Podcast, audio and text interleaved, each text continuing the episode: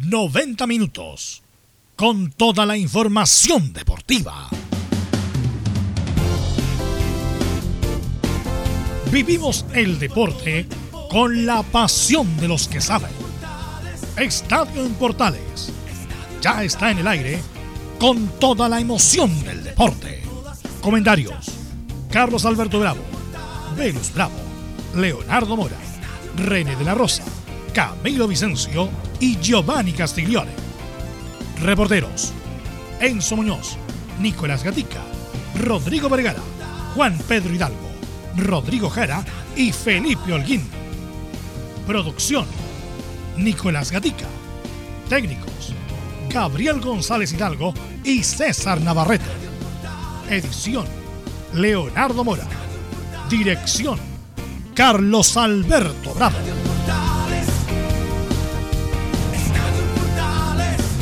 Estadio en Portales es una presentación de Ahumada Comercial y Compañía Limitada. Expertos en termolaminados decorativos de alta presión.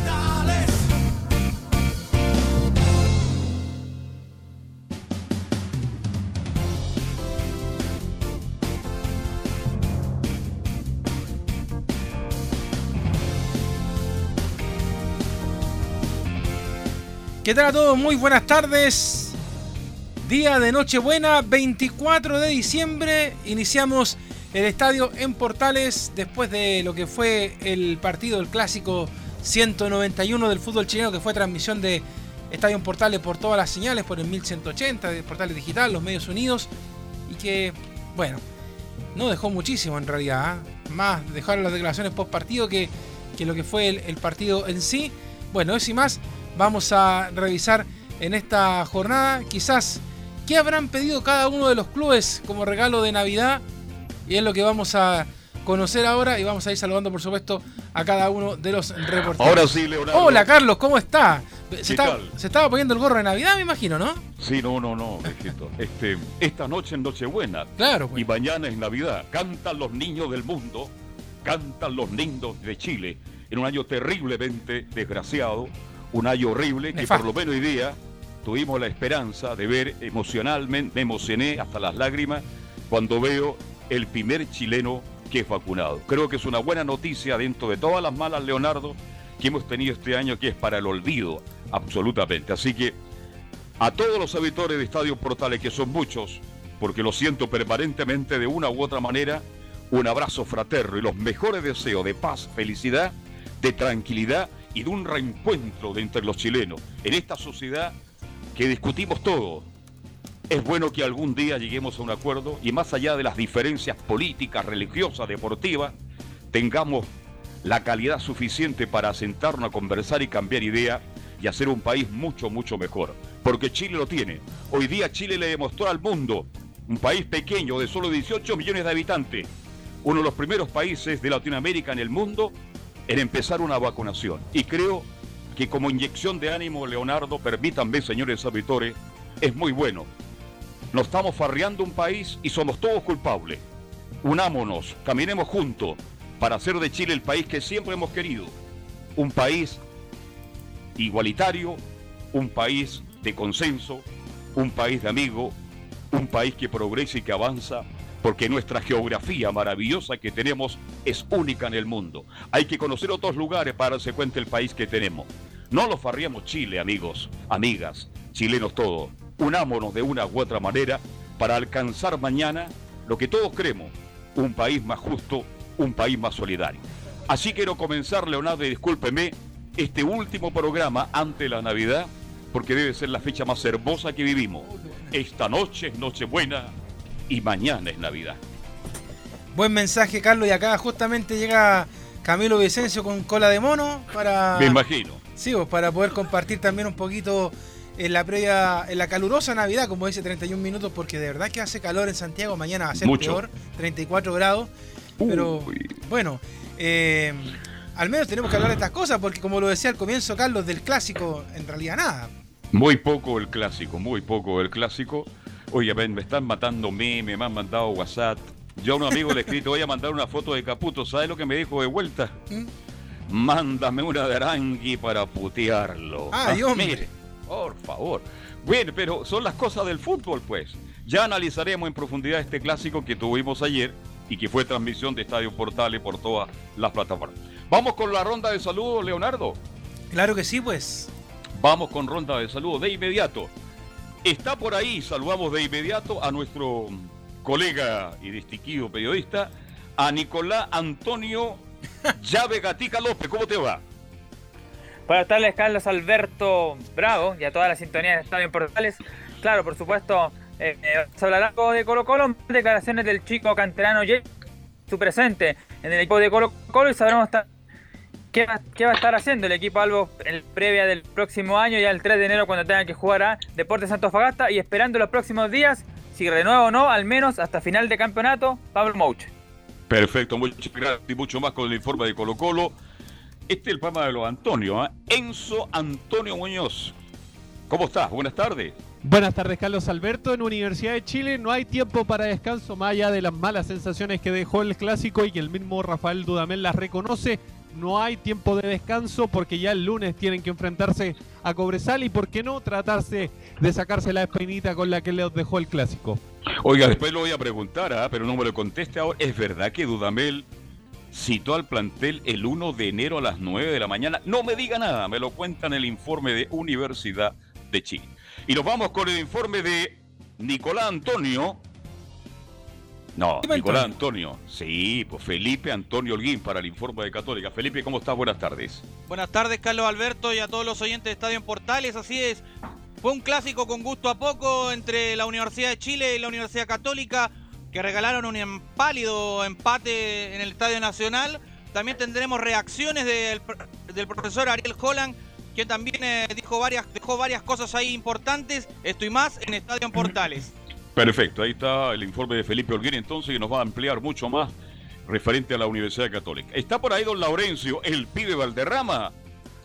Hola, ¿qué tal, Carlos Alberto? Un fuerte abrazo virtual para usted y para todos quienes escuchan Estadio Portales en esta en estas jornadas pre-navideñas. Eh, y justamente un milagro de Navidad puede ocurrir para la Unión Española porque negociaciones de, de- de última hora indicarían que Cristian Palacio podría quedarse, sí, hasta final de la temporada y no hasta el 31 de diciembre, como lo habíamos informado. Eh, esto lo pidió expresamente Ronald Fuentes, quien habló hoy en conferencia de prensa y que también se refirió al próximo partido ante Deportes Antofagasta y a la lamentable lesión del Misa Dávila que lo pierde por un mes. Este más en Estadio en Portales.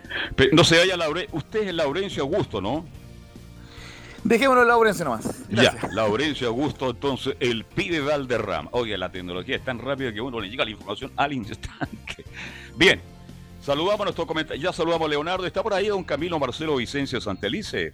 Muy buenas tardes, Carlos. Sí, acá estamos. Eh, buenas tardes para todos los auditores también de Estadio en Portales. Eh, Carlos, comparto absolutamente su reflexión de- del principio del programa.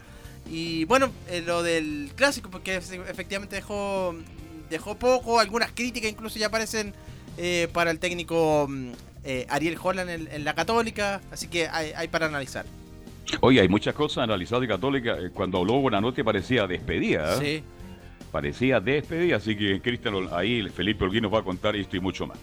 Bien, Leonardo, ¿qué otra reflexión sobre lo que estamos viviendo en el fútbol chileno? Tú estabas preguntando ahí qué regalo querrá cada equipo. Yo creo que mantener la categoría. ¿ah? Claro, pues. Bueno, pero ¿le parece que revisemos los titulares antes de Pero, meternos por en favor. materia? ¿Ah? Eso es lo más importante. Nicolás Ignacio, Gatica López, titulares para la presente edición de Estadio Portales. Así es, buenas tardes, claro. Vamos a seguir hablando, por supuesto, de lo que dejó este clásico universitario que terminó lamentablemente empatado 0 a 0. Hay que recordar además ¿ah? que la Universidad Católica no pudo vencer en el papel a dos rivales que venían eh, inferiores, tanto a Colo Colo como a la Universidad de Chile en 180 minutos ni siquiera pudo marcarles goles. Bueno, en otra noticia de la primera división, hoy fue presentado oficialmente en Everton de Viña del Mar el técnico argentino Roberto Sensini. En la primera B, Rangers de Talca con un triunfo anoche es el nuevo líder de la división segunda, pero claro, Ñublense tiene varios partidos pendientes. Ya en Chilenos por el Mundo, en Italia, Arturo Vidal ingresó al segundo tiempo en victoria del Inter sobre el Eras Verona. Con esta victoria más el Milan, una caída que tuvo, el elenco dirigido por Antonio Conte se ubica como líder del campeonato italiano. Antes la Fiorentina con Eric Pulgar de titular y buena figura derrotó al sorpresivo a la Juventus. En cuanto a la Copa Libertadores, Racing que tuvo áreas sobre todo como gran figura y Mena como protagonistas perdió 2 a 0 ante Boca. Esto en el partido de vuelta de los cuartos de final del campeonato sudamericano. Tras el partido, el ex técnico de la U, Sebastián Becachese, reconoció la superioridad de Boca en la clasificación a semifinales. En cuanto a noticias de la selección en varios medios, el presidente del NFP Pablo Milat casi confirma que Reinaldo Rueda dejaría la selección. De hecho, el, el presidente del NFP puso como fecha límite para definir ese tema la próxima semana. Esto y más en Estadio en Portales. Perfecto, muchas gracias. Con, como siempre, don Gabriel González Hidalgo nos acompaña en la sala máster de sonido. Antes de analizar noticias, oiga, este mm, emocionante lo que pasó con el técnico de Ñublense, ¿ah? Se salvó Sí. del COVID. No, y y contó la experiencia de lo que de lo que fue el tema de, de estar intubado, de que de que le faltaba oxígeno, de que tenía que ser alimentado de manera bien especial, o sea, él sí que la pasó muy mal con el tema del coronavirus. Así es, este, me emocionaron sus palabras, su familia, sus hermanos lo fueron a retirar ayer, o ayer tengo entendido, del hospital, y da la sensación que ya está de vuelta, ya está dirigiendo, pero más que nada estaba muy ansioso el técnico de porque quería conversar con sus jugadores, más allá de fútbol, Leonardo y Camilo, quería contarle la experiencia, lo que él vivió, él sintió la muerte permanentemente, incluso para él ya se estaba despidiendo para transmitirle a sus jugadores, a sus dirigidos, lo que significa contraer esta, esta maldita enfermedad que es el COVID-19. Jaime García, el técnico, claro. Jaime, exacto. Sí, Jaime García que estuvo en Santiago Morning en su momento, ¿no? Importante la, la experiencia porque generalmente a los futbolistas que le ha dado han, han tenido, de hecho no han tenido síntomas, eh, casi todos han sido asintomáticos los relacionados con, con el fútbol, así que, que bien importante esta, esta historia y que se lo, que lo- se lo lleve de inmediato a los, a los jugadores, que se lo, que se lo logre traspasar su historia. Sí, porque mm, estamos muy contentos eh, por la, las cinco primeras vacunados en Chile, que fue un médico, ten- tengo entendido, una enfermera, un kinesiólogo, una- auxiliar. ¿Ah? Una TENS también del... También, Sí. exacto. Este, fue muy emocionante todo eso, pero estamos en pandemia, tenemos que seguir cuidándonos con mascarilla, distanciamiento social, lavado de manos permanente. Así que me parece interesante lo que narró de una u otra forma don Jaime García, técnico de Ñublense, que por ahora es puntero del campeonato, buen muchacho. Claro, pero también con problemas de justamente de coronavirus y por lo mismo también en Ñublense ha tenido sus partidos suspendidos en la primera vez. Eh, le ha dado ventaja a los que están eh, persiguiéndolo eh, un poco más abajo, San Felipe y otros, pero lamentablemente justamente el técnico fue uno de los más afectados por el tema del coronavirus. O sea, y ahí es donde uno se da cuenta, Carlos, a pesar de que han sido bastante los porfiados y sobre todo en el mundo del fútbol, que el coronavirus no respeta nada. O sea, el, el virus te ataca y listo. Y de ahí, eh, si tú tienes las defensas bajas o eres paciente crónico, lamentablemente te va a mandar a, a la clínica y a las situaciones que, los contaba el propio DT. De hecho, acá justo Nico agrega que Rangers es el nuevo líder y justamente por lo mismo, porque Ñublense todavía tiene algunos partidos pendientes producto del coronavirus y los jugadores muchas veces no, no entienden esto. O sea, lo hablábamos eh, en estos días de que Guachipato estaba haciendo un asado, de que eh, Curicó estaba molesto porque lo seguían haciendo jugar igual. Entonces, de repente como que uno dice, se le, se le estuvo bajando un poco la guardia el tema del coronavirus en el fútbol. Claro, fíjate que los jugadores de Curicó estaban comiendo pizza. ¿ah? Ahora, se está investigando si eran napolitanas o no. Pero eso habla de que mm, hay irresponsabilidad, se puede juntar gente, uno necesita convivir, los seres humanos necesitamos hablar y conversar con otros, pero lamentablemente en esta época uno tiene que hacerlo con los familiares más directos, con la gente más conocida, y lo que pasó con Curicó Unido, que no sé de cuándo que no juega, es producto de lo mismo. Así que a cuidarse, pues, si no queda otra, lamentablemente tendremos que vivir una fiesta de fin de año tan distinta, tan diferente a otras, pero apostemos por la salud, que es lo más importante. Carlos, y qué buena esa experiencia del técnico porque los deportistas teóricamente uno dice, bueno, no teóricamente tienen defensas eh, por la parte misma parte física que están, quizá uno se imaginaría que los afecta menos, pero acá en esta parte se da, ahí uno se da cuenta que no, porque a cualquiera lo puede afectar de a, todos los, no, hay discriminación efectivamente. Así es, ah, no, olvidemos que cuando partió esto en marzo, todos hablaban de la tercera edad, de la tercera edad, de la gente mayor, ah, eh, ah, con eh, algunas enfermedades complicadas, pero resulta que ahora los jóvenes, menos de 40, también están sufriendo las consecuencias. Y es el De hecho, grupo que está fue lo más que dijo expuesto. el ministro París en el, el- en el último anuncio, que, que como que el adulto joven era el que estaba, era, eran los que tenían la mayor cantidad de coronavirus en el país, en la estadística. Entonces, eh, y ellos son los que creemos, porque yo también estoy justamente con Camilo, por ejemplo, entramos en ese target, creemos Sí, que... pues.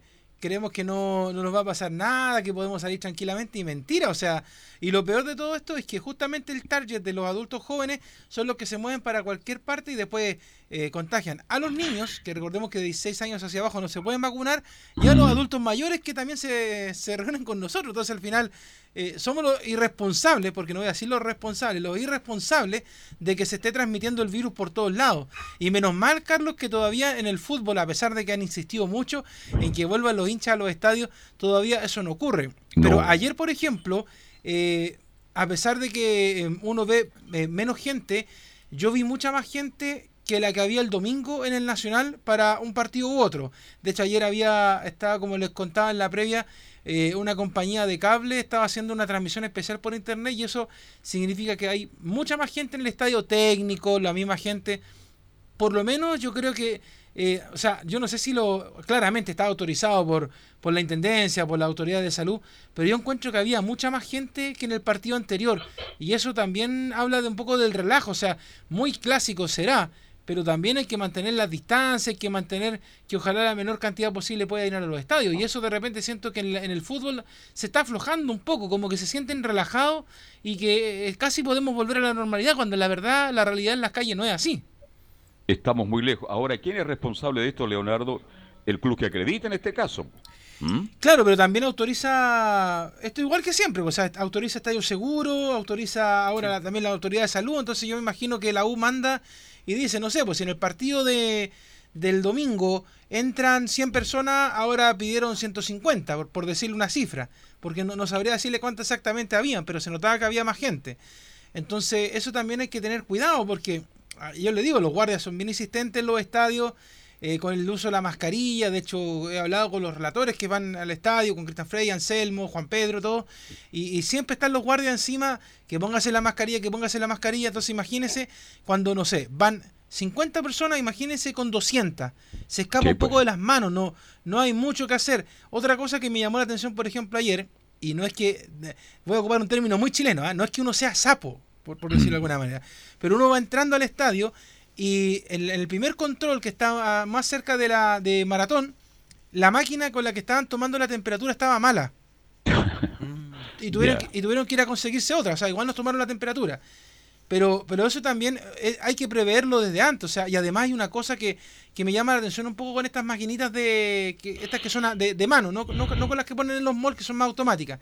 Sí. Porque imagínense, a esta hora usted se pone en cualquier lugar de Santiago a pleno sol y deben sentirse por lo menos 35 grados al sol. Fácil, fácil. Entonces imagínense, esa máquina está puesta encima de una mesa con un toldo que no protege nada.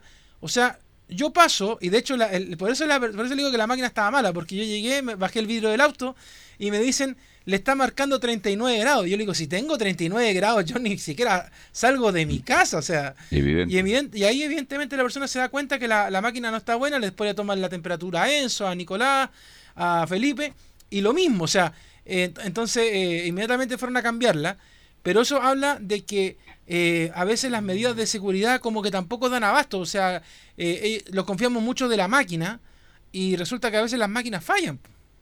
Sí, yo creo que el fútbol se ha relajado demasiado. Ojalá que lo, le aprieten ¿ah? la tuerca a los dirigentes del fútbol y al presidente del, del fútbol chileno para tomar medidas mucho más drásticas, porque la idea es que salgamos pronto de esto. Pues si queremos público en los estadios, tenemos que asumir una responsabilidad, porque claro, usted decía con eh, la U Guachipato, claro, un partido de la U, la U siempre lleva mucha gente, pero como este era un clásico, usted me entiende, hay mucho más interés. Claro. Mucho interés. Yo lo, fíjese, ¿sabe por qué? Por toda la gente que me escribió por WhatsApp, antes y durante. Me escribieron para decirme que estaban escuchando la transmisión, etcétera, etcétera. Es distinto la U católica con la U de Chile, con lo Colo con la U, ¿no es cierto? En relación a otros partidos. Entonces, ahí hay que tomar más medidas más drásticas, porque lo único que queremos todos es volver a los estadios lo más pronto posible, pero si no asumimos responsabilidades, si no las compartimos, indudablemente que estamos muy lejos de que el público algún día, yo no sé, es de esperar que de aquí a julio del próximo año podamos decir que el público estaba volviendo a los estadios por Leonardo Camilo. Claro, pero si usted ve la gente, como lo ha contado Camilo en la revista Portales todos estos días, que estaba rotando el barrio Mex, que está llenando los malls, que se hacen sumario y sanitario, es muy difícil que podamos volver a los estadios si la... O sea, imagínese, eh, la gente se... Voy a decir una locura, pero la gente se va a matar por una entrada, porque yo creo que no le van a permitir el aforo de 12.000 personas que había antes, de 15.000, de 3.000, van a dar 500, 1.000 entradas, y se van a matar por una entrada, o sea, va a ser una locura esa- ese tema. Entonces, por ahora yo creo, Carlos, que lo más importante es que los que sí están yendo al estadio, que están representando a los hinchas que quieren escuchar la transmisión, que eh, quieren sentir el, golpe de la pelotita y todo, bueno, los vayamos cuidando de a poco. De hecho, acá Anselmo me agrega, me dice el domingo en la cisterna que él fue a hacer el clásico de Colonia. eh, dice que lo fueron a, a insistir varias veces el delegado médico de la NFP porque se bajaba la mascarilla dentro de la caseta, y siendo que en la caseta se supone que por la instrucción de la NFP el rator sí se puede sacar la mascarilla. Entonces, Correcto. eh, es muy difícil narrar con mascarilla, hablar Claro. con mascarilla, cuesta imagínense relatar. Claro. ¿Mm? No, sí, de hecho yo veía ayer algunos relatores que estaban en pupitre, se sacaban la mascarilla, terminaban de relatar, se subían la mascarilla, pero imagínense con el calor que hace Carlos, si eso es el tema, 35 grados a todo sol y relatando con mascarilla, hay personas que se ahogan, a mí me pasa, o sea, yo de verdad que he, he tratado de evitar ir a los estadios porque eh, me ahogo y la verdad es que me estoy convenciendo de que la verdad es que no es agradable por ahora estar haciendo No. eso porque ni siquiera la gente que anda en la calle, muchas veces yo le preguntaba a gente mayor, señora, ¿por qué no se pone la mascarilla? Mijito, es que me ahogo, me ahogo, entonces el- el- la, la en- la entiendo, la entiendo, de verdad, pero hay un tema también de salud que hay que cuidarse, sobre todo cuando uno se mete en lugares donde hay mucha afluencia de público. Ayer, Carlos, o sea, se supone que deberíamos estarlos calmando un poco, pero las calles con unos tacos, pero No, impresionante. kilométricos, o Es- sea, es una locura, es una locura. verdad. Ahora volviendo a, a los relatores, el 80% o más de los relatos, mi estimado Leonardo Isaac, Mori, Camilo, Vicencio Santelice, se hacen de los estudios de las casas. Sí. Y como salen tan bien o mejor que del estadio, ¿para qué exponerse, digo yo? Claro, sí, de hecho lo- los beneficiados son los reporteros de cancha. Ellos tienen que estar en el estadio ellos tienen que estar ahí. Ellos Claro. tienen que estar ahí. porque ellos ven otros detalles, cuando se mueve la banca, cuando pasa Mm. alguna cosa alrededor, pero el, el resto vemos todo lo mismo. De hecho, contándoselo nomás como algo desclasificado, eh, son muy pocas las radios que están viajando a regiones a hacer la cobertura de los partidos. Prácticamente ninguna, eh, Leonardo. Claro. De hecho, eh, ayer hicimos un sondeo muy rápido y creo que Portales va a ser la única radio que va a estar, por ejemplo, el lunes en El Salvador. Mire, Entonces, miren lo que le estoy diciendo. O sea, y es porque la verdad, eh, la gran mayoría se está cuidando. Y además que, dicho sea de paso, la gran mayoría de los relatores, por ejemplo, ya tienen su edad también. Entonces también se pues. cuidan. Y, y tampoco y, y además, más allá del tema de la- del coronavirus, hay tanto protocolo para entrar al estadio, Carlos, que la que ábrame el auto, que entrégueme esto, que muéstreme esto otro, que si lleva jugo, que si lleva agua, que si lleva comida. Entonces ya la verdad que de repente termina da- dando lata llegar al estadio porque eh, se demora uno más en, en entrar que después de estar en el mismo estadio. yo cuando estaba escuchando un partido del Inter por ESPN 2 y lo nombro, y estaba el colega Barril, que me encanta como relator, me encanta. Lo encuentro muy sobrio y muy informado. Con cuanto el comentarista que tiene, que es muy famoso también, chileno, eh, ar- italiano, argentino, Sí. y él, y él dice al aire, estoy desde mi casa y tú también, salemos, estamos saliendo mejor que su tiempo del estadio. Me quedó claro para dónde iba la pelota. Entonces, cuidemos todo, aportemos todo. Vito de Palma. Para que- ¿no es cierto? Exactamente. Para que, para que podamos estar muy pronto, porque también es, es cierto, no es lo mismo narrar desde el estudio o de la casa que del estadio por Leonardo y Camilo. Obviamente, Carlos, que eh, obviamente tiene ese atractivo de ir con el público, eh, estar, estar siempre. Y bueno, ahora que nos ha tocado. café! Exactamente. Todas esas cosas, todas esas cosas que uno las vive ahí, ahí, en vivo e indirecto, pues. ¿ah? Sí, pues de hecho ayer me encontré con un, con un colega que estaba antes en el mundo de la radio, que ahora, ahora trabaja en el canal del fútbol, que usted lo conoce muy bien, Carlos, a propósito de Café Café, el Vaquita Hoffens. Oye, ¿qué es del Vaquita? ¿Qué está haciendo? Ahí está trabajando como técnico ahora en el canal del fútbol. Y de hecho nos Mm. tomamos una foto, la subí yo a- al Instagram, al, al Mm. Facebook. eh, y, y bueno, algunas de esas cosas todavía se mantienen, ese ambiente dicharachero, en la previa, con encontrarse con los colegas, pero uno se mueve de repente a un pupitre al de al lado a saludar al colega y está el guardia encima. No, no se puede. Exacto. Entonces, eh, eh, eh, Además, las nuevas cabinas del Nacional son tan pequeñas. Imagínense un relator, dos comentaristas. Salen todos con COVID terminado el partido. No, de hecho los comentaristas lo están haciendo afuera, Carlos. En la caseta Pero está evidente. solamente el relator y el técnico, porque de hecho, por ejemplo, el domingo eh, yo estaba sentado a dos pupitres de, mm, de Danilo Díaz, que es el presidente del Círculo de Periodistas, Sí. que no ayuda a los periodistas, pero ese es otro tema. Eh. Sí, estaba sí. sentado Pero ahí. cobran las cuotas. Claro, estaba, estaba sentado ahí eh, transmitiendo afuera, él estaba como comentarista. Entonces, eh, y por, en otro lado había el colega Camaño, que también estaba sentado y él también es comentarista. Entonces, está. de- y de hecho, el tema en el Nacional, por lo menos, por en San Carlos es un También poquito más reducido, eh, es un pupitre por un periodista. Sí. Entonces, Claro. es un pupitre, o el pupitre al lado está con un sello azul de la U que dice no ocupar, y después otro blanco, y entonces, por ejemplo, los de Estadio Portales ayer estábamos un pupitre, abajo otro pupitre donde estaba el Felipe, otro pupitre blanco, otro pupitre Enzo. Entonces estamos ¿Y separados. Valdés? ¿Dónde estaba Valdés? Valdés también estaba alejado, porque de hecho, Ya. si uno se acerca, inmediatamente eh, andan mirando la gente de prensa de a la Universidad de Chile y los guardias privados. Entonces, no, no, no, no pueden estar cerca nadie, a pesar de que sean colegas que trabajan en el mismo medio y que la trazabilidad hace que uno no pueda estar con él.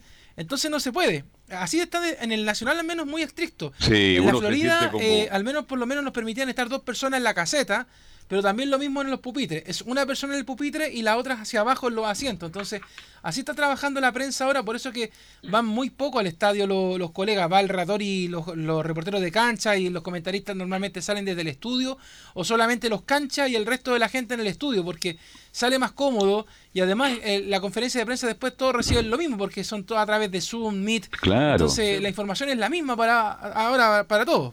Hoy día estamos todos en la misma, no hay nada más. ¿Qué otra cosa puede lograr uno estando allá? Así que, bueno, a cuidarse, a mantener la distancia. Ya llegará el día en que nos reencontremos directo en directo de los estadios, pero por ahora yo cuento estas cosas porque la gente a mí me pregunta. Y hay que ser sincero, así como han sido muy sinceros otros, sí. Relatamos desde el estudio y yo principalmente llevo acá, desde mi casa, ya nueve meses. Y ustedes, como estáis saliendo en este minuto, la tecnología, el desarrollo tecnológico permite hacer esto y mucho más en los medios de comunicación.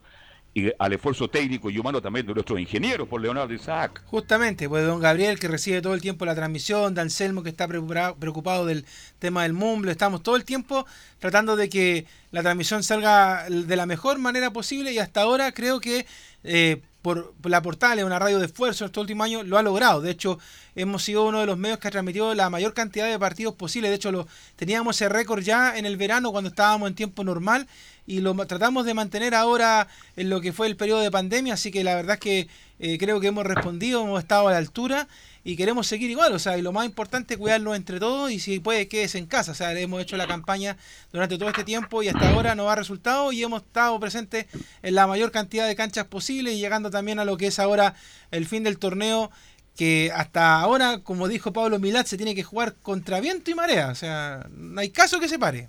No, no se va a parar definitivamente, aunque termine el día 20 de febrero y a lo mejor el día 2 de marzo esté arrancando el próximo campeonato, porque no hay, no hay cómo, cómo me- hacer un mejor calendario. Yo sé que muchos equipos sé que están criticando, los técnicos, sobre todo cuando les va mal, pero bueno, no hay otra forma. Y antes de estábamos todos pidiendo la vuelta del fútbol. El fútbol volvió. ¿Se acuerda, Camilo, que Sí. todos ve- pedíamos la vuelta del fútbol, los técnicos, dirigentes, jugadores? ¿Y ahora qué estamos reclamando? ¿Qué estamos reclamando? Esa es la pregunta, Camilo. Igual yo lo veo ahora, viéndolo, por, hay que sacarle algo positivo. En enero siempre usted sabe que no hay, de repente, en este periodo estaríamos en enero hablando de, de quién podría llegar y todo eso. La temporada de humo. La temporada de humo. Entonces ahora yo creo que, viendo por el lado bueno, por lo menos va a ser más entretenido el, el verano en esa parte, ya que eh, por lo menos tener ma- información, ver, ver los partidos, hay que sacarle el lado bueno por último.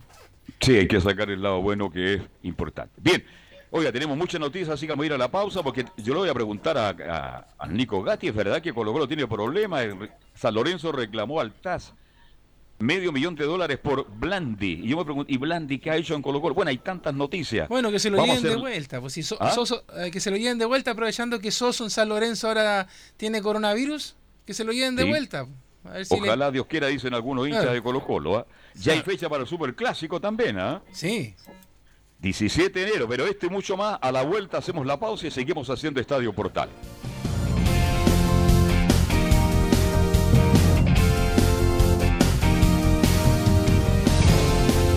Radio Portales le indica la hora.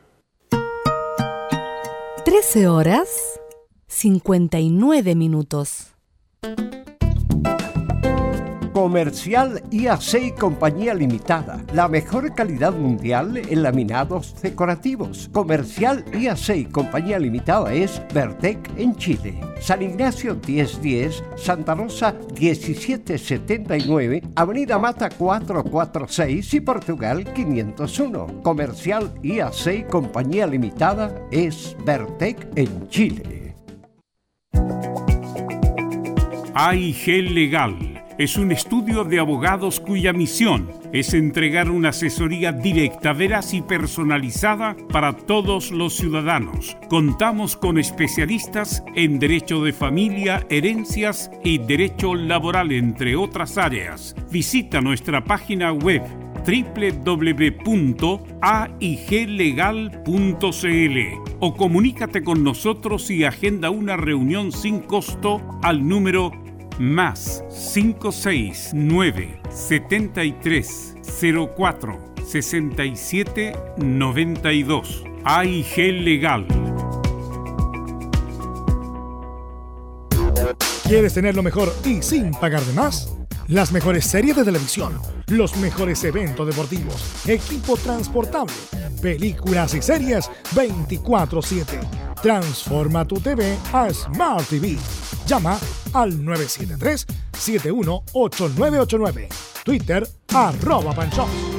Termolaminados de León, tecnología alemana de última generación. Casa Matriz, Avenida La Serena, 776 Recoleta. Foro 22 622 56 76. Termolaminados de León. Visita www.radiosport.cl, el sitio web de la Deportiva de Chile. Programas, noticias, entrevistas y reportajes, podcast, radio online y mucho más.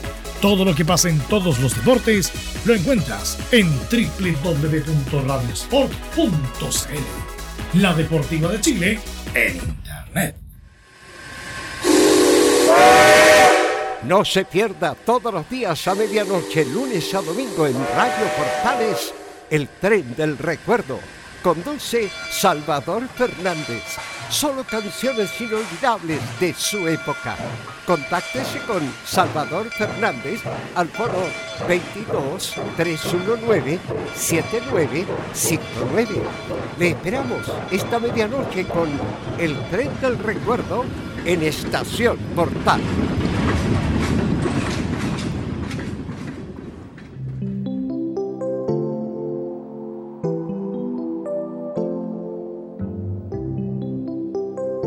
No hay mejor regalo que el amor que entregamos a los que más queremos. Radio Portales, esperando Navidad.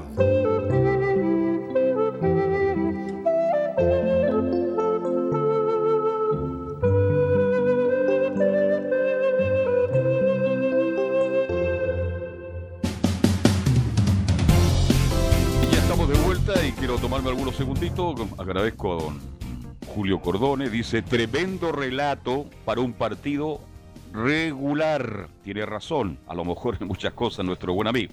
Y lo otro, distinguidos comentaristas, eh, ¿sabe quién está de cumpleaños hoy día? ¿Quién está de cumpleaños?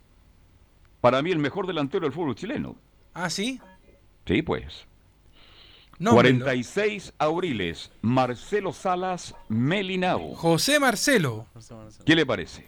Sí, pues y además también está otro, ¿ah? ¿Quién? El eterno capitán, pues. También, y jugó también junto con Marcelo, sí, pues. Ah, El volante 6. claro. ¿Ah? Ah, Mire, un saludo para Lucho. Lo le voy a escribir más rápido. Yo tengo ahí su, para saludarlo Luis y para Eduardo felicitarlo. Musri Sarabia. Ya. Él está de Mire, dos grandes jugadores en una época bonita de la U, como fueron Marcelo Sala, como si fuera ayer cuando llegó con 18, 19 años. Yo estaba en el Sausal y llegó ahí. El primer día que llega a la U, empieza a entrenar con la juvenil, que era muy buena en esa época. Lo ven de inmediato y lo llevan al primer equipo y a los dos días ya estaba debutando. Todo un caso Marcelo Salas Melinao que vino de la novena región de la Araucanía. Así que para Marcelo Salas Melinao y para Luchito Murre, volante 6, porque así le gustaba que yo le dijera, un saludo y que cumplan muchos años más. ¿Se da cuenta cómo pasa el tiempo, Leonardo y Camilo, tan rápido? Sí, pues. De hecho, Luchito Murri tiene, tiene un libro que, que está promocionando eh, y lo hizo hace mucho tiempo con el periodista Christopher Antunes, que recuerda justamente esas campañas gloriosas que, que tuvo él con, con la Universidad de Chile. Así que eh, por ahí si después alguien quiere ayudar a Luchito Murri, que usted sabe que siempre anda... Sí. Juan Pituto. ¿ah? Juan Pituto debe estar jugando golf a esta hora en La Serena. po. Claro. Si Ah, a mí no me vende... ¿ah? 25 Así que- años esperamos, se llama el libro de Luchito Murri. Eh, tremendo amigo, ¿ah? yo puedo decir amigo, ¿ah? porque pucha, cada Es un vez que tipo lo- muy caballero. No, yo cada vez que me encuentro con él me agarra para el deseo que, oye Leo Mora, no andáis vendiendo humo ahora, déjate de reventar a la U porque yo pongo la radio y lo único que haces tú es hablar mal de la U, me dice. Entonces, Buen tipo. ah, un saludo buen a tipo. Luchito Murri. Es que eh, esa generación era increíble. Ronald Fuentes, Lucho Murray, Cristian Mora, Cristian Castañeda, Víctor Hugo Castañeda, el mismo. Oiga, Carlos, usted, a propósito ¿Ah? de Víctor Hugo, ¿sabía usted que Víctor Hugo quiere ser alcalde de La Serena? Sí, pues. ¿Ah? Y Ah, sabe sí. que lo apoya, ¿no? ¿Quién lo apoya? Ese sí que no sé. Dueñas, por. Ah, ya. eh, bueno, la, la de familia dueña allá en La Serena. Mire, está- ya que estamos vamos a- prácticamente de fin de año. Dueñas, el que tuvo ese romance con. ¿Cómo se llamaba la niña esta tan famosa? Marlene Olivarí, Exactamente. que va de, candid- Siempre me. Sí, va de candidata a Viña, de alcaldesa, así que imagínese. claro, me escriben siempre y Dueñas tomó una radio en La Serena Sí. y incorporó a Víctor Hugo Castañeda como comentarista en el programa de- y les va muy bien, les va muy pero muy bien. De hecho me han llamado a mí y están muy contentos, tienen mucho éxito y ahora Víctor Hugo pretende ser candidato como dice Leonardo Isaac. Ojalá Claro. que le vaya bien. ¿ah? Tre- Tremendo. A ver si conversamos un día con, con Víctor Hugo. De hecho, está en, la- Sí. en, en mi radio. Así se llama la radio que está ahí en, en La Serena. Eh, muy simpático, Víctor Hugo. Tengo los mejores recuerdos de él como jugador y también como técnico cuando pasó en, al- en el Romántico Viajero hace algunos años. Eh, él fue de los que me sacó de la lista de los cortados de Azul Azul. Ah, En ese tiempo no, no me dejaban preguntar y Víctor Hugo en una conferencia de prensa me dice, oiga, ¿y usted por qué no, no, puede- no pregunta? ¿Por qué no está en la lista? Y le digo, no, lo que pasa es que acá me tienen cortado. No, a partir de ahora, cada vez que me toca una conferencia de prensa, usted habla de los primeros. Perfecto. Estaban contentísimos sola azul porque No, mis no. preguntas, Bueno, usted sabe. Eran tipos muy espectaculares. Yo Ah. conviví con todos ellos. Así que, bueno, vamos de inmediato ahora a la actualidad. Enzo Antonio Muñoz, el informe de Universidad de Chile. Sí, y ya lo adelantaba un poquito en titulares, eh, no quedaron conforme en Universidad de Chile producto de este empate con Universidad Católica, que y más el mismo técnico lo reconoce como, como que no le gustó, no le gustó mucho, no quedó con buenas sensaciones más allá de- del resultado, que por ahí un punto igual es rescatable ante Universidad Católica. Pero pasemos a escuchar la primera declaración de Rafael Dudamel que habla sobre las sensaciones que le deja el partido. Sí, contra Huachipato tuvimos muchos pasajes de buen volumen de juego colectivo. Hoy tuvimos muy poco, sobre todo en el primer tiempo. Así que desde ese punto de vista no quedo tranquilo, porque sobre todo en el primer tiempo estuvimos muy lejos de nuestro nivel colectivo, sí con una buena lectura del funcionamiento del rival, pero sencillamente pudimos contener su accionar.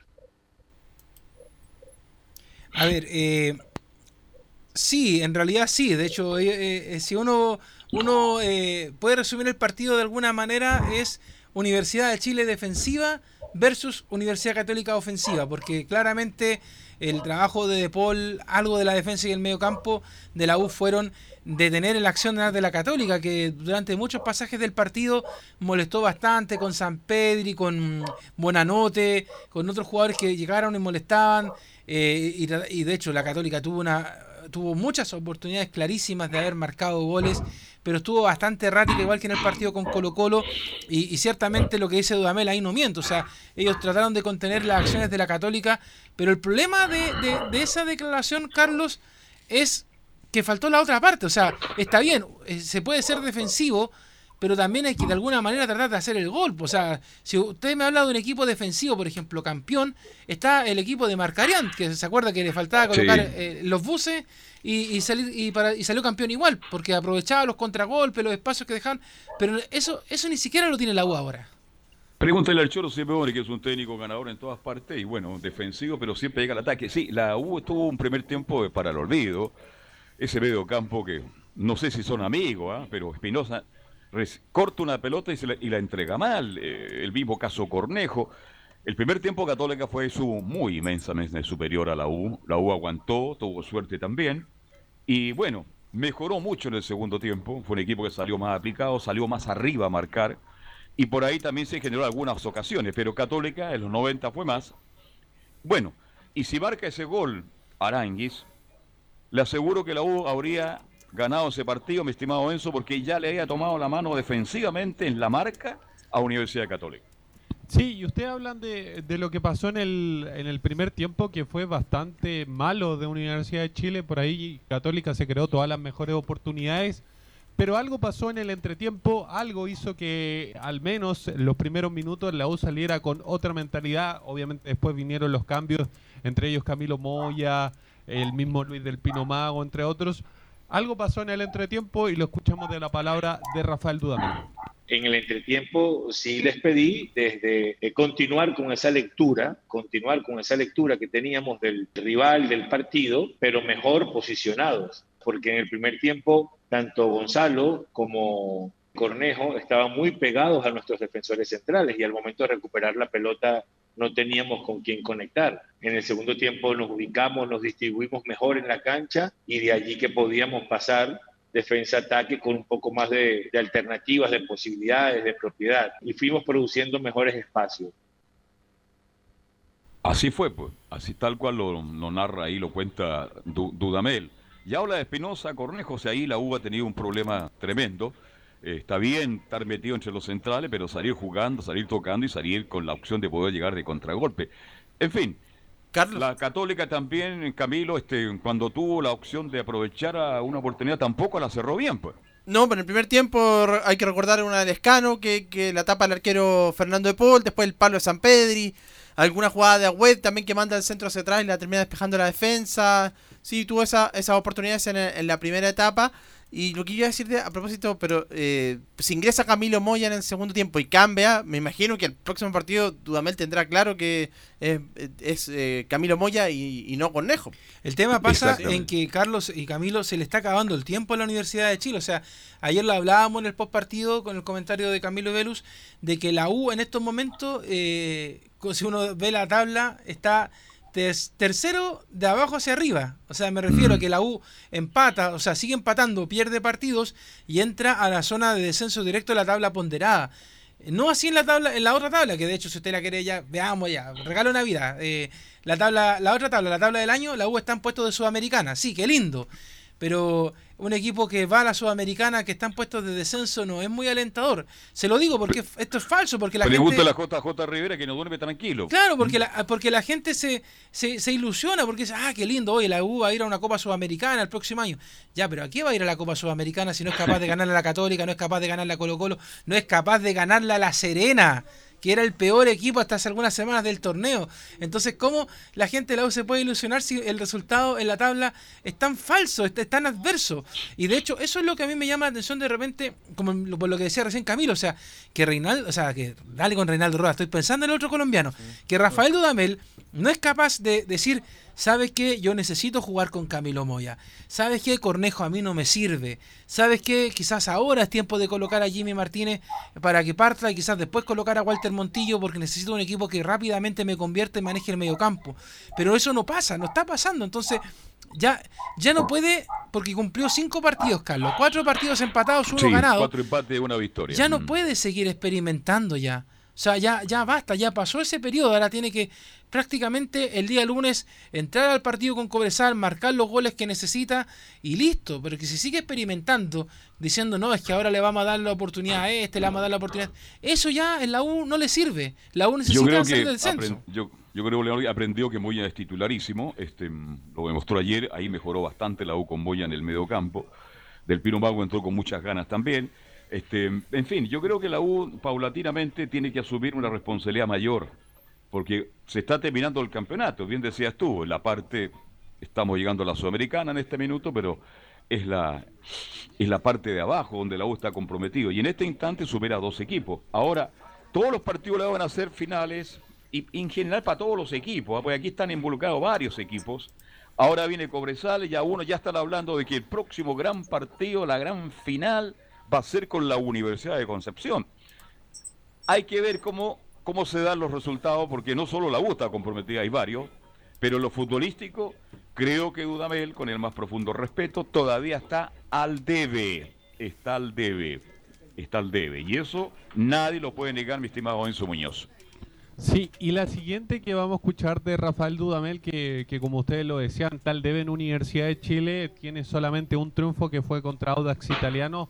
Todos los demás empate, por ejemplo, con La Serena, como lo decía Leo, con Everton, eh, con la propia Católica, con Huachipato, son, son el rendimiento de Rafael Dudamel. ¿Qué es lo rescatable o qué es lo que ve rescatable Rafael Dudamel de este partido en particular? Lo escuchamos en la voz del técnico venezolano. me quedo con el esfuerzo y, la solidez defensiva, pero a eso después hay que saber agregarle el juego eh, con, con la pelota para poder imponer nuestras formas. Entonces, digamos que partiendo del arco en cero, eh, tiene solidez, tiene seguridad eh, y hay que jugar con más confianza. Tenemos los elementos para jugar con mucha más confianza. Lo, lo- lo conversé con ellos, lo seguiré reforzando en cada entrenamiento y nada, el punto nos invita a seguir mirando el, el futuro a corto y mediano plazo con, con una buena expectativa y con mucha ilusión. Falta con, eh, confianza y convicción. Bueno, en la medida que la U gane un par de partidos, a lo mejor agarra confianza y convicción y ahí mejora todo, pero por ahora falta, falta esto y mucho más y vamos a ver cómo... El partido con Cobresal, se lo quiero decir que no es- tampoco es fácil, ¿ah? De ninguna manera. ¿Mm? Claro, porque hay jugadores que no conocen la altura del, del Salvador. Del Salvador. Por ejemplo, el mismo Larribey. El partido a las 5 de la tarde, ¿no? Sí, a las 5 de la tarde, con todo el calor de Uh, esa ciudad. Es terrible esa hora. Los que han estado en ese estadio, traten de relatar ahí en la tribuna, porque si meten a la cabina, uh, ahí sí que es terrible. No, es peor que el estadio de la cisterna. Por eso nosotros elegimos afuerita nomás para estar el lunes, porque hay que tener dos deditos de ¿Usted está frente. viajando? ¿Cuándo está viajando? El día domingo en la tarde, a las 7 estamos viaja el equipo viajero de Estadio Portales va hacia el norte. ¿Quiénes son los que tienen el privilegio de estar allá? Eh, el señor Enzo Muñoz, Enzo Antonio. Enzo Antonio. Enzo Antonio, Nicolás Toñito Andrés. para, los, para las amigas. ¿eh? Pandita le dicen algunos. Eh, Nicolás Andrés. Ya. ¿ya? Leila Geraldine que nos va a acompañar y Leonardo Isaac. Ese es el equipo viajero que va a estar allá en, en el norte. Qué bien, porque tengan un buen viaje. Es un lindo estadio. una Ahí me gusta El Salvador y alguien dice, este gallo, por Dios, qué mira de Ahí me encanta el norte, aunque ustedes no lo crean. Ese atardecer, cuando los cerros cambian de colores, es maravilloso en El Salvador. Me gusta la tranquilidad, sus calles anchas. Es que, ¿sabe, Carlos? gente, ¿ah? Usted- yo creo que usted más que nadie lo va a entender porque usted ha estado en esos momentos claves del fútbol, pero El Salvador tiene mística. Sí. Esa es la palabra. Tiene Sí. una mística, sobre todo para la gente de la U. O sea, Sí, el lugar donde rompieron la maldición. inolvidable. Pero es un estadio con mucha mística. Y además, por ejemplo, eh, a propósito de, de JJ, recordar que también ahí Cobresal hace algunos años fue campeón. Entonces, Sí, la pues. verdad es que tiene ese lugar. Copa es- Libertadores de América Sí, se pues. jugó ahí con Manuel Rodríguez, que en paz descanse, el guerrillero ya fallecido. ¿Ah?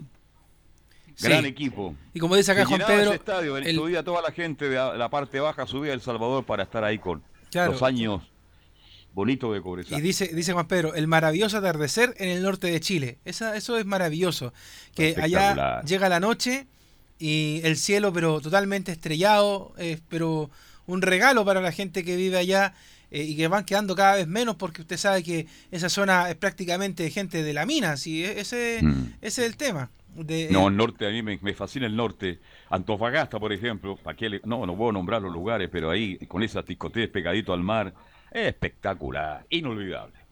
Bien, Don Enzo Muñoz, ¿qué más me va a contar de esta U que viene a empatar el clásico con la Católica? Y hay una jugada muy puntual, Carlos Alberto y, y Leo y Camilo, que por ahí se le reclama mucho a Universidad de Chile, que tuvo la posibilidad de, de haberla ganado y es la jugada de Pablo Aranguis. Sí, señor. ese, ese contragolpe que gana muy bien Reinaldo Lenis en base a su velocidad y tenía tres jugadores, tenía dos jugadores para poder eh, entregarle la pelota, incluso se podía jugar la personal, o sea, tenía tres opciones Universidad de Chile a la hora de, de querer hacer algo con ese balón en especial, con esa jugada puntual. Una posibilidad, como le decía, era el remate directo de Lenis, cruzarla o al primer palo de Matías Dituro. La segunda posibilidad era Jimmy Martínez, que, que venía un poco retrasado. Es más, el mismo Rafael eh, dice que, que Jimmy Martínez viene retrasado o viene ralentizando su marcha para tener un poco de espacio. Y tenía la última opción que era Pablo Aranguis, un hombre que estaba un poquito más alejado, pero era un 3 contra 1, que fue la opción más clara del clásico y que finalmente termina rematando eh, Pablo Aranguis y, contiene muy bien Matías Dituro en la mejor eh, jugada de- del partido, la mejor atajada, incluso lo definió así Rafael Dudamel, porque habló de esta jugada puntualmente, esta jugada tan clave para, el este, para este empate. Así que escuchemos a Rafael Dudamel hablar sobre la jugada de Pablo Aranguis. Y en el pase y la definición de Reinaldo hacia Pablo y la definición de Pablo, pues digamos que es todo mérito de- del arquero. Yo creo que si no es la, la mejor atajada, la mejor intervención de un arquero en, en el semestre, va a estar entre las tres mejores, porque fue un duelo de tres contra uno donde salió airoso el arquero y, nos quitó a nosotros esa posibilidad de celebrar. Después podemos especular sobre cualquier otra decisión que pudo haber tomado Pablo, la de engancharlo y el arquero pasaba de largo, o la de atacar más la pelota, pero bueno, fue la decisión de Pablo ante el pase de Reinaldo y la virtud del arquero. Yo creo que va a estar. Pues en Chile no, no, no elegimos las las grandes tapadas, ¿eh? el mejor gol, el pase gol, etcétera. Yo creo que Camilo Dituro ratifica lo buen arquero que es. En el fondo, yo creo que debe estar entre. Para mí, en este instante, faltan algunas fechas todavía con colegas, está como la mejor tapada del campeonato. Yo Sin también creo- ninguna duda, porque adivinó el remate de Arangui. Int- La, in- la intuición que tuvo el portero de la Católica fue extraordinaria. Algunos dicen, claro, se engancha hacia adentro. Bueno, pero no ocurrió así. Lo que hizo Dituro para mí fue soberbio. Espectacular. De hecho, a mí me dejaron otra pregunta que yo se la hago, se la hago a usted, Carlos, eh, porque eh, en la misma situación me decían, ¿qué, hubieras- qué hubiese hecho Pedro Heidi González? Claro, engancha. Engancha. Engancha y lo, y lo deja sentado en la tribuna junto al lado de Camilo Vicencio de Dituro. Claro.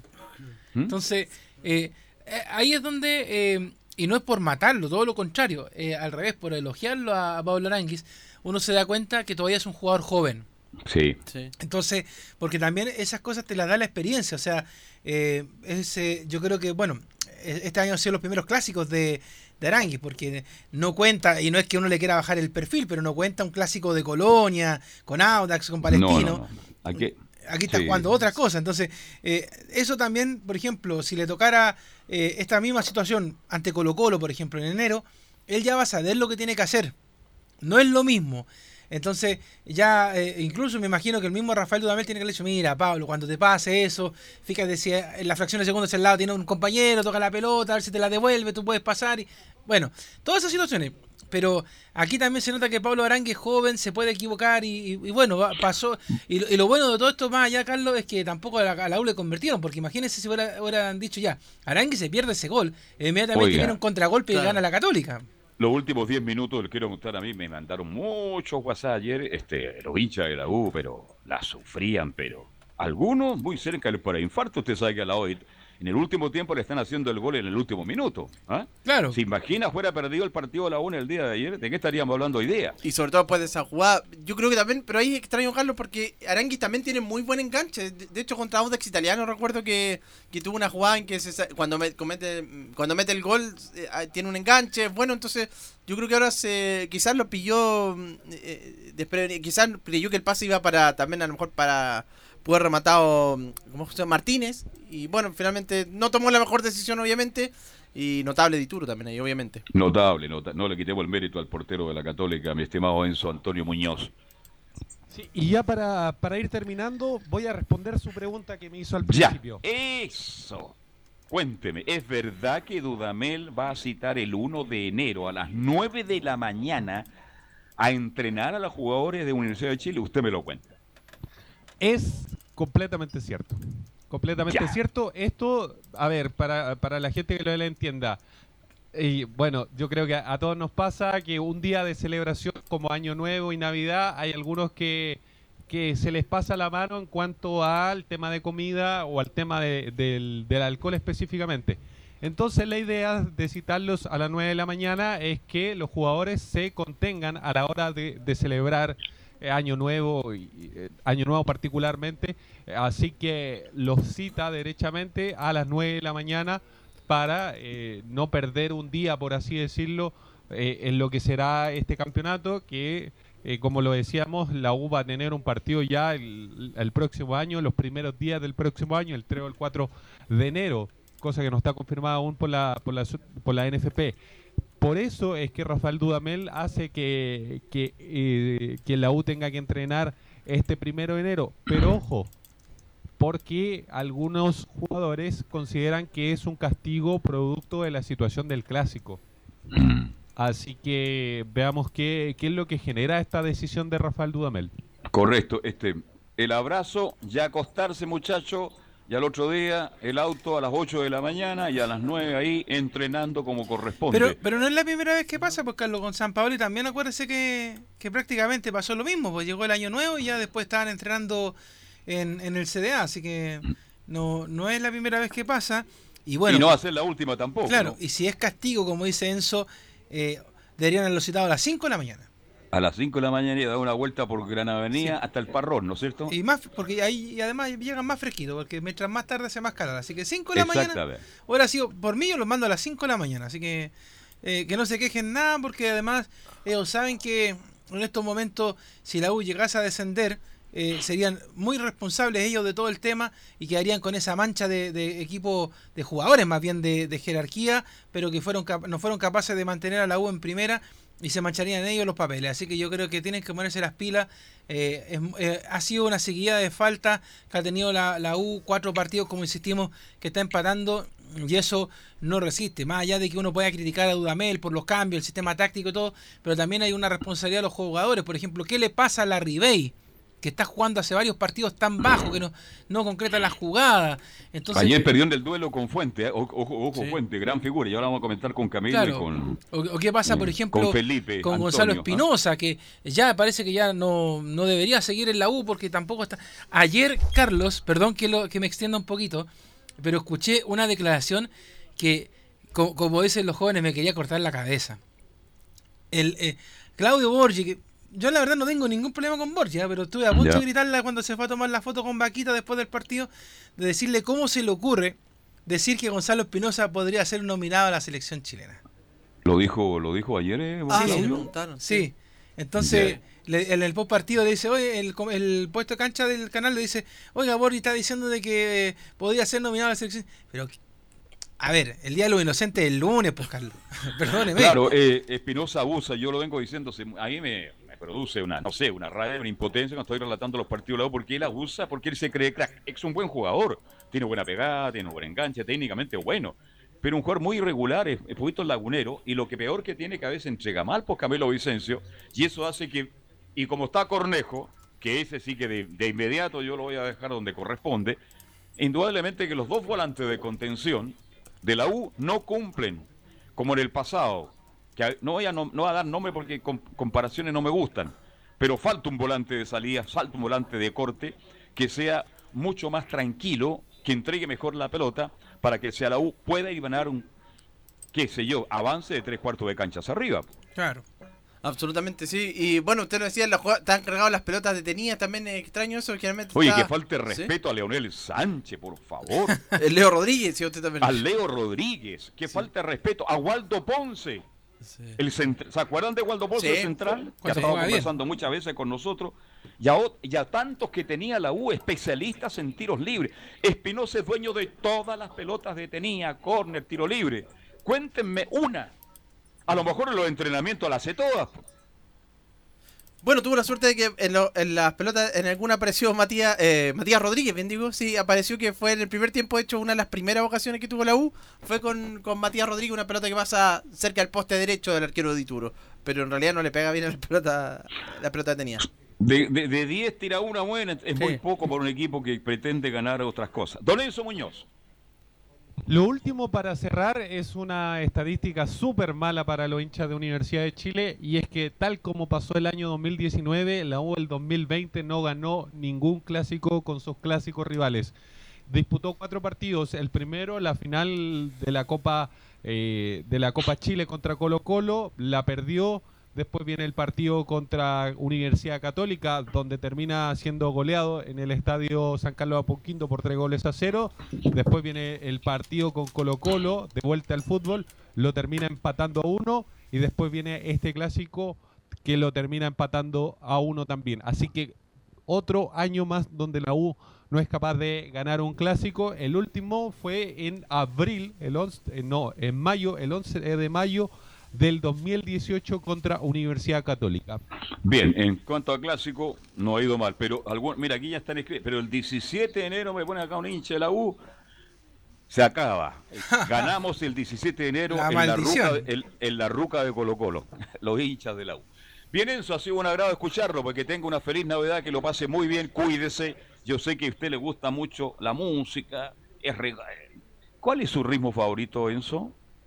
Es que lo que pasa, más allá de que hay, obviamente hay cierto tipo de preferencia, eh, por mi familia escucho, tengo que escuchar mucha música porque mi tía, por ejemplo, le gusta más los tangos, mi mamá es más de, pop tipo Michael Jackson, mi hermano es de cumbia, entonces pero, a la hora de... Pero no la chuté al corner, ¿cuál le gusta a usted? ¿Cuál le gusta a usted? Sí, es que yo, como les digo, soy de gustos muy variados. Porque, por ejemplo, anoche en, en el retorno a casa eh, entre Enzo y Felipe eran los DJs del auto, iban exponiendo reggaetón. No, Felipe estaba poniendo música. Por ejemplo, mi artista favorito, y lo digo muy sinceramente, es Demi Lovato.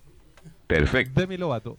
Un artista que no viene hace como seis años en Chile, más o menos. Bien. Le gustan los artistas Disney. Sí, páselo bien, Enzo. Un abrazo para usted. ¿eh?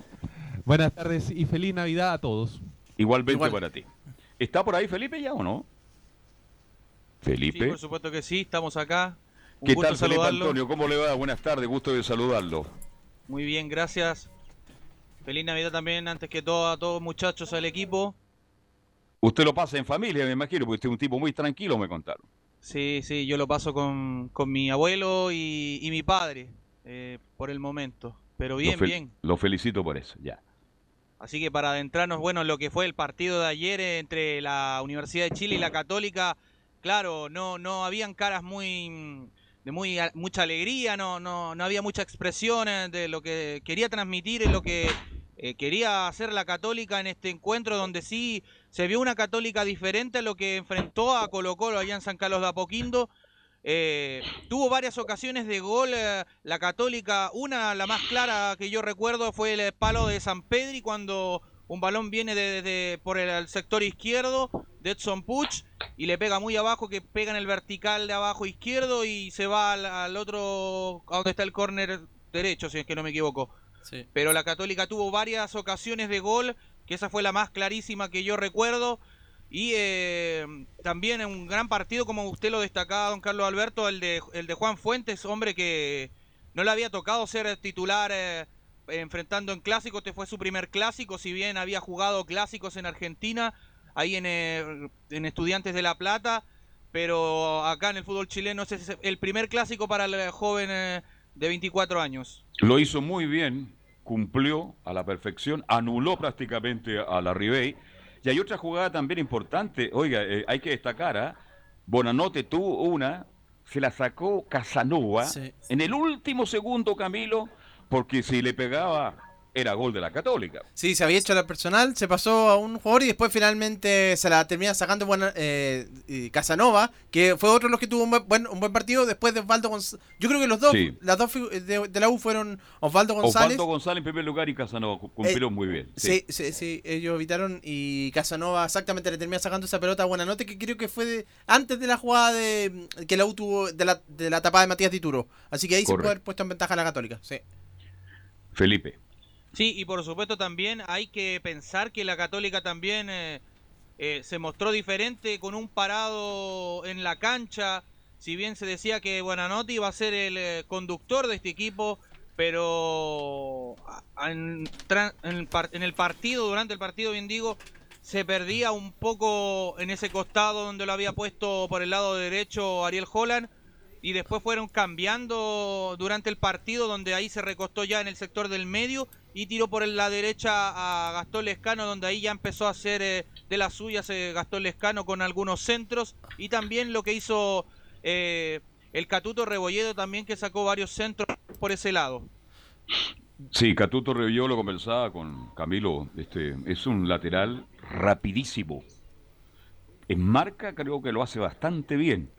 Reitero, sale bien en ataque, pero bueno, ya tendrá que ir mejorando, pues Camilo, porque si no es Roberto Carlos para que termine bien la jugada, le falta terminar el la última jugada, le falta tirar mejor el último centro. ¿ah? Sí, y curiosamente a perfil cambiado donde ha respondido para como, como lateral izquierdo. Yo creo que en el primer, bueno, de hecho en el primer tiempo tampoco en ese duelo con Lenis llegó bien a los cruces. Bueno, Lenis, tampoco lo, complicó demasiado. Sí, solo fue en la segunda parte, en esa oportunidad donde en la comentada, eh, en la comentada tapada de Matías Dituro, ahí se pasa Lenis a Catuto Robolledo precisamente. Pero, pero en general creo que Andú tuvo un buen, buen compromiso. En La defensa, bien. Me gustó también, bueno, lo de Valver Huerta da, da mucha tranquilidad en el fondo también ahí. Eh, junto con y ahora junto con Juan Fuentes, que también fue un, buen partido. Creíble lo de Huerta, un jugador que llega a Católica, importante, siempre fue importante, pero nunca fue titular. No.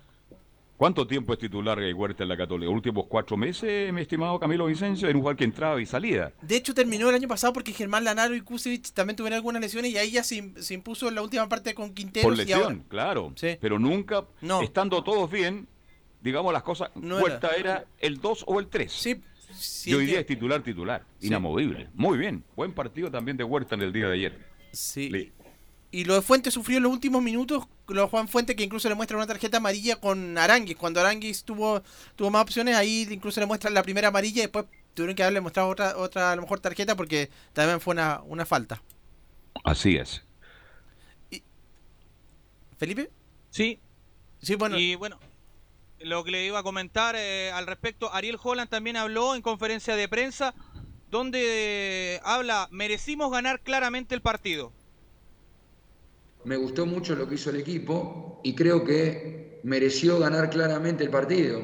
Tuvo más posesión del balón y tuvo las situaciones de gol para poder ganarlo. No entró por esas cosas del fútbol. Tuvimos cinco situaciones muy claras de gol, la U tuvo la suya este, que Dituro tapó de manera magistral y, creo que, que, algún cabezazo ahí que en el primer tiempo, por ahí al principio, pero no, después no hubo, no hubo más nada.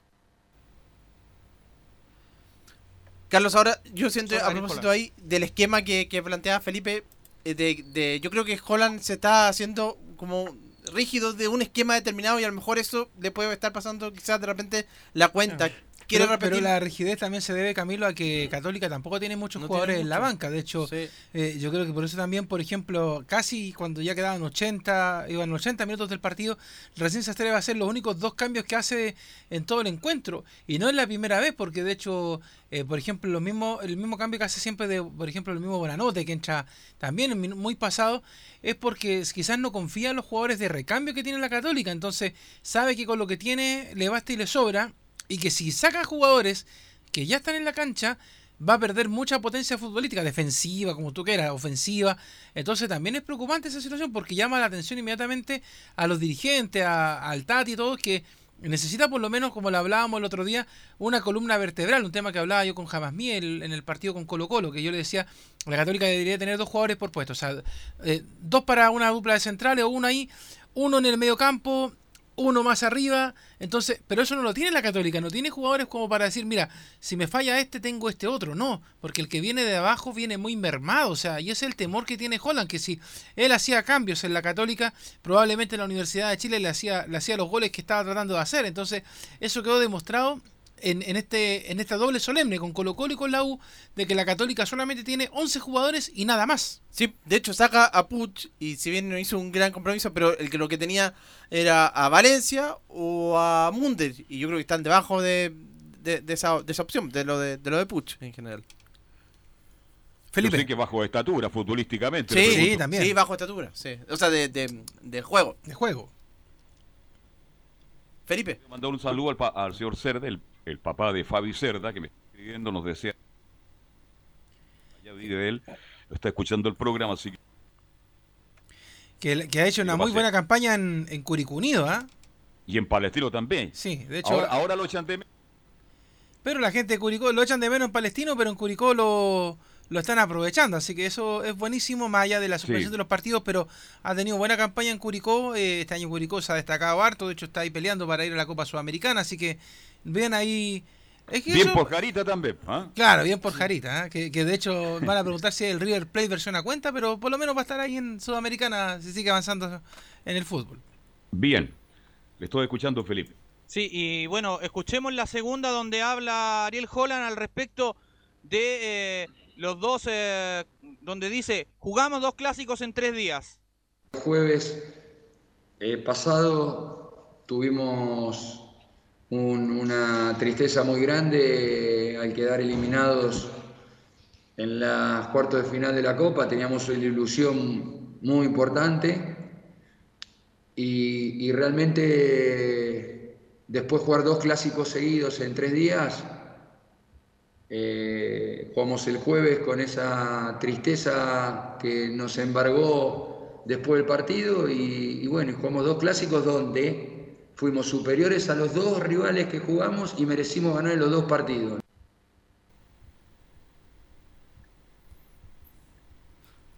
Felipe. Eso, eso era lo que decía Ariel Holland y al respecto de lo que serían los dos clásicos que jugó en tres días en la Católica, por supuesto, y además eh, ya preparando la Católica en lo que va a ser eh, el duelo ante eh, el cuadro de Audax Sportivo Italiano.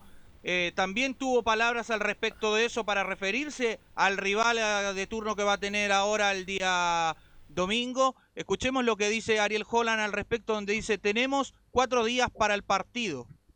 No, no, creo que, que va- que vamos a, a recuperarnos. Tenemos cuatro días para el partido, así que nos vamos a recuperar sin ninguna duda. Este, y veremos después en una cancha que es de sintético, vemos el desgaste y ahí, y ahí sí haremos los cambios que tengamos que hacer para conservar este, la dinámica del equipo. Pero vuelvo a repetirte, hoy yo, dentro de todo el contexto que analizo, quedo conforme con la actuación del equipo, ¿no? Bueno, y después lo otro importante también, lo de Buenanote, que, que habla después también de- en esta... No lo había hecho, y siendo que ya sabía, rech- se sabía que rechazó la primera oferta, y ahora yo creo que dejó más dudas, en realidad también más cerca de irse. Yo siento que después de esa declaración, eh, que de quedarse, dijo, bueno, vamos a ver, queda una semana. Y yo creo que ahí perdería, igual, a pesar de que no ha sido, de que no ha sido titular, pero perdería, sería un jugador muy, perdería un jugador importante la, la Católica, pensando en que siempre eh, es una variante. Así que eh, vamos a ver, porque 31 de diciembre termina eh, Felipe el contrato. Me imagino que la dirigencia tendrá que, que hacer todo para, para retenerlo esta semana. Claro, eh, le quedan pocos días a la Católica, la dirigencia de Cruzados, de, comandada por Juan Tagle y José María Buljubasic. Eh, si no toman cartas en el asunto, yo creo que Diego Buenanote lo más probable eh, es que se vaya del eh, plantel de honor de la Universidad Cacá, donde no, no se ve eh, por ahora que llegue algún reemplazante en medio de él, ya que no han querido tampoco cubrir los cupos de que dejó en este caso César Pinares, entonces eh, solamente se ha hablado eh, por el tema de la operación que son el reemplazo de Germán Lanaro. Ahora, la pregunta del millón. ¿Usted cree que Bonanote deja la Católica? Le pregunto a usted, Felipe Olguín. Sí, yo creo que sí, deja la, la Universidad Católica. Camilo, Yo creo que sí. Sí, me da la impresión de que va a dejar la Católica. yo pienso que no. Yo creo que al final van a arreglar con él. Sí, no, Es un jugador muy importante. Oiga, si lo dejan libre, yo, presidente de un club, lo voy a buscar ahí a San Carlos y me, lo traigo de inmediato. Es un jugador distinto, diferente que tiene. La Católica no tiene un jugador como Bonanote, cuidado con eso. De hecho, por ejemplo, a Colo Colo hace rato que le está esperando un jugador como, como Buenanote. Entonces, Imagínese Leonardo Bonanote de titular, titular, como fue en el pasado, sintiéndose titular, titular. Sí. Imagínese la confianza que agarra. Claro, pues, eh, recuerde que ahí hubo muchas peleas de camarines en, en- en la Católica eh, desde hace mucho rato, entonces también ahí Buenanote fue perdiendo la confianza de la dirigencia más que de los propios compañeros eh, y quizás también de los compañeros, si uno no, no sabe lo que pasa en la interna del camarín de la Católica, pero Eh, y además ayer la pateó al córner cuando le preguntaron ahí respecto a... Sí. eh, como que dic- diciendo, nada, bueno, no, no sé. Cuando un jugador la tiene clara le preguntan y dice, como le pasó a Montillo, por ejemplo, no, mira, sabes que yo no renuevo, chao. Cambio, buena nota como que la dejó ahí, pero ese es más un no que sí. O sea, yo lo dejaría, Carlos, si fuera por mí, de todas maneras. le- Claro. Le, iría a renovar, pero creo que por lo que está. por Usted dice que por el ambiente que hay, a lo mejor es difícil que pueda continuar. Exactamente. Bien, ¿algo más, Felipe? Sí, eh, lo último, eh, bueno, la Católica va a tener que con los con el tema de los partidos, son cinco partidos en 15 días, el duro calendario que tiene la UC para ir por el tricampeonato. Eh, los partidos que tiene son eh, frente al Audax, es uno, que es el día domingo 27, el miércoles 30 de diciembre, ante Santiago Wanderers, el domingo 3 de enero, que ese está por confirmar con Guachipato también, el miércoles 6 de enero con Deportes Iquique allá en el Estadio de Tierra de Campeones y el 10 de enero, que sería el quinto con Curicó Unido en el Estadio San Carlos de Apoquindo. Bien, Felipe, un abrazo para usted, que lo pase muy bien, que disfrute con su familia y nos reencontramos ya el próximo lunes con todo el informe de Universidad Católica. Feliz Navidad para usted. Feliz Navidad igualmente para ustedes y a todo el equipo por allá. Muchas gracias, que estén muy bien. Chao, chao. Bien, de inmediato al informe de Colo Colo, como siempre, Nicolás Antonio Llave Gatija. ¿Cómo te va? Buenas tardes. Sí, exactamente. eh, aquí estamos eh, esperando justamente ya el informe de, de, de Oye, Colo usted Colo. siempre está esperando, porque hay amigos que pasan por la calle San Isidro, tipo 10 de la mañana, y usted está esperando ahí. Sí, y ahora justamente también estábamos esperando hasta para salir al aire, para tener Ah, algunos ya, perfecto. minutitos y poder conversar, claro, sobre lo que pasa con el equipo de Colo Colo, que como ya lo comentamos ayer, ya se despidió Marcelo Espina, la carta, todo eso, y, y bueno, también ya no, no tiene más partidos el equipo colocolino de aquí a fin, a fin de año, va a jugar el 3 de enero frente a Deporte Antofagasta, porque ya el partido frente a la calera por razones sanitarias, y el partido de Coquimbo, por lo que tiene que ver el cuadro de la cuarta región, prepararse para el duelo de las semifinales de la Sudamericana, no va a poder jugar justamente frente a Colo Colo, así que por supuesto el equipo algo ya se olvida de lo futbolístico, al menos por este año 2020. Pero pasaron algunas cosas extra futbolísticas, bueno, como comentamos ahí en titulares, tiene que ver en estos próximos días qué va a pasar con Pablo Moucho, porque como ustedes decían ahí con Diego Bonanote, que está más afuera que adentro, la sensación que me queda a mí, que también lo he podido ver, es que también siento que yo por lo menos siento de que Moucho está más afuera que adentro, pero también hay que ver, porque se dice que pueden haber negociaciones de último minuto y podría decir, pero también yo creo que Moucho estaría más cerca de, de dejar que, que de seguir en el equipo de Colo Colo. Bien, Mouche, un jugador que partió muy bien y que hizo buenos torneos, pero que en el último tiempo le ha pasado la cuenta también, Nicolás, este, las lesiones. ¿ah? Sí, sí, ha tenido varias lesiones. El año pasado ya tuvo algunas complicaciones también que estuvo un par de meses fuera y este año tampoco ha podido ser eh, normal su rendimiento. En el partido me acuerdo cuando volvió el fútbol luego de, de este meses de para, estuvo en el partido frente Atlético Paranaense que duró 10 minutos y salió reemplazado justamente porque tuvo un desgarro. Ahí tuvo varias semanas también fuera de las canchas, después volvió, estuvo un par de partidos y nuevamente se lesionó en el partido frente a Deportes de La Serena, ese ingrato partido que Colo Colo pierde por dos goles a cero y que no lo ha podido tener y no ha podido reflejar, por supuesto, su, su buen inicio que tuvo el puntero de Colo Colo.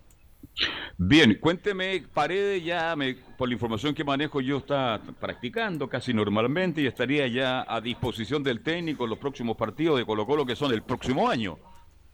Sí, de hecho, bueno, frente a la calera era difícil que pudiera estar, pero por ejemplo frente a Coquimbo, que se iba a jugar el próximo miércoles 30 a las 10 de la mañana, 10 y media, ahí podría haber seguramente ya visto algunos minutos. Por lo tanto, claro, si suspenden esos dos partidos tendrá mucho más días hora para poder prepararlo, porque va, Colo Colo estaría jugando recién el domingo 3, ya la próxima temporada, frente a Deportes de Antofagasta, así que por supuesto va a tener opciones. El Nico Blandi, que también tuvo un par de, problemas, tuvo ahí un complicado este partido frente a la Universidad Católica, ya se recuperó y también está ya eh, teniendo posibilidad de poder ser titular el delantero argentino que como comentábamos nosotros hace un tiempo atrás, bueno, no ha cumplido, en, Colo Colo lo traían como goleador, ni siquiera como complemento de pares, sino que incluso para reemplazarlo al capitán y no, no lo ha hecho bien. Ahí cuénteme algo que pasa con el TAS. San Lorenzo de Almagro está reclamando medio millón de dólares por TAS, por, por, Blandi. ¿Cuál es la situación de Real? Porque este jugador que vino, yo no sé a qué vino hasta ahora, sabemos todos que es un buen jugador, es un goleador, un hombre importante, un equipo importante, grande como es San Lorenzo Almagro, pero en Colo Colo no ha dado el mi estimado Nicolás Gatica, y ahora Colo Colo tiene que pagar 500 mil dólares. Exactamente, la situación es la siguiente. San Lorenzo recurrirá al Tribunal de Arbitraje Deportivo TAS para exigir el saldo adeudado por la transferencia de plan de a principios de 2020. El acuerdo entre ambas partes se cerró por una cifra que rondó el millón cien mil dólares por la totalidad del pase de artillero argentino.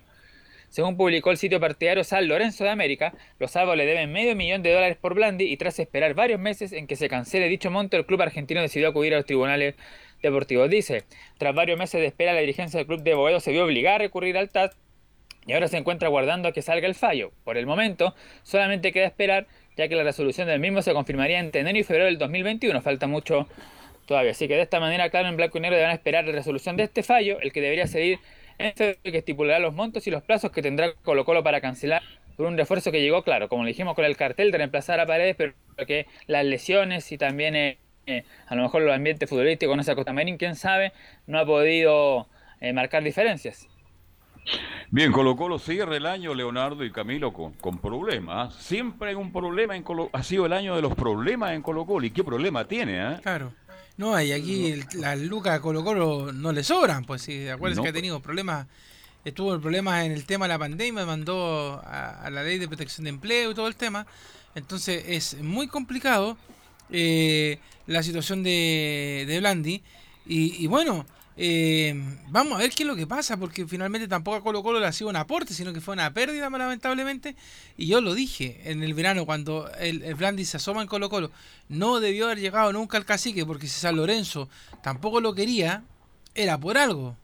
O sea, como, como- Usted sigue a San Lorenzo habitualmente. ¿Usted ve los partidos de San Lorenzo? Sí, pues de hecho ve- vemos a San Lorenzo que está jugando ahora muy mala, muy mala a propósito, por eso le decía adelante que, que si que lo quieren mandar de vuelta a San Lorenzo a reemplazar a Soso, que es el, el hombre, el puntero, que se está enfermo de coronavirus, eh, ahora vendría bien, pero tampoco creo que San Lorenzo quiera un jugador como Blandi porque, como le digo, por algo se deshizo de él, y es porque no está Sí. rindiendo. Así es, no ha sido un aporte en Colo Colo, un jugador carísimo, un jugador que todavía se espera mucho de él. Tiene tiempo todavía, este, pero Colo Colo ha tenido un año horrible y aunque mm, hay, hay que decirlo, termina el año, terminó el año y Colo Colo es colista absoluto del campeonato por Nicolás Catica. Yo sé que Colo Colo va a salir del fondo, se va a salvar, mire lo que le digo, pero la estadística, la historia va a decir el año 2020 Colo Colo terminó el año siendo colista absoluto del campeonato. Sí, sin duda que era el, el- el lamentable año justamente de Colo Colo termina último esta temporada. De hecho, vamos a escuchar una declaración de, de Jason Rojas, que vamos a hacer eh, un enlace como también en Laurencio, porque la de Jason Rojas vamos a escuchar la 05, que dice, nadie se imaginaba estar en este lugar último final del año 2020. Como todo, yo creo que nadie se imagina que Colo Colo está, va a estar en, esto, en este momento. Como tú me dices, vengo de la, de la cantera y también estamos acostumbrados a ganar siempre. Eh, bueno, el momento es difícil, pero vamos a hacer lo que sea por, por salir adelante. Si vamos a quedar en la historia, que sea por lucharla hasta el final y salir de este mal momento y poder quedar arriba. Bien. Sí, Algo lo más, último para, sí, lo último para cerrar de, de Colo Colo, decir algo que siempre se hace cuando llegan nuevos jugadores a Colo Colo.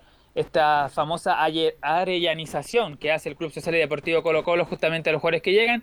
Por supuesto se le dio una charla, un poco explicándole la- el club, la historia y todo eso.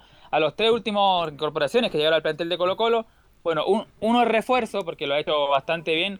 eh, Peluca, incluso algunos están hablando de la de la falconización, porque dicen que el defensor uruguayo tiene más claro que muchos del plantel de Colo Colo lo que es estar justamente en Colo Colo ha demostrado actitud eh, eh, desde el primer partido y también hay una jugada que nos explicaba Camilo, me acuerdo esta semana, cuando va a trancar con la cabeza una jugada con Ignacio Saavedra, el volante de la Universidad Católica. Entonces, desde que llegó Falcón, eh, él entendió lo que era estar en Colo Colo y la recibió tanto Falcón como también Ignacio Jara y Pablo Solari.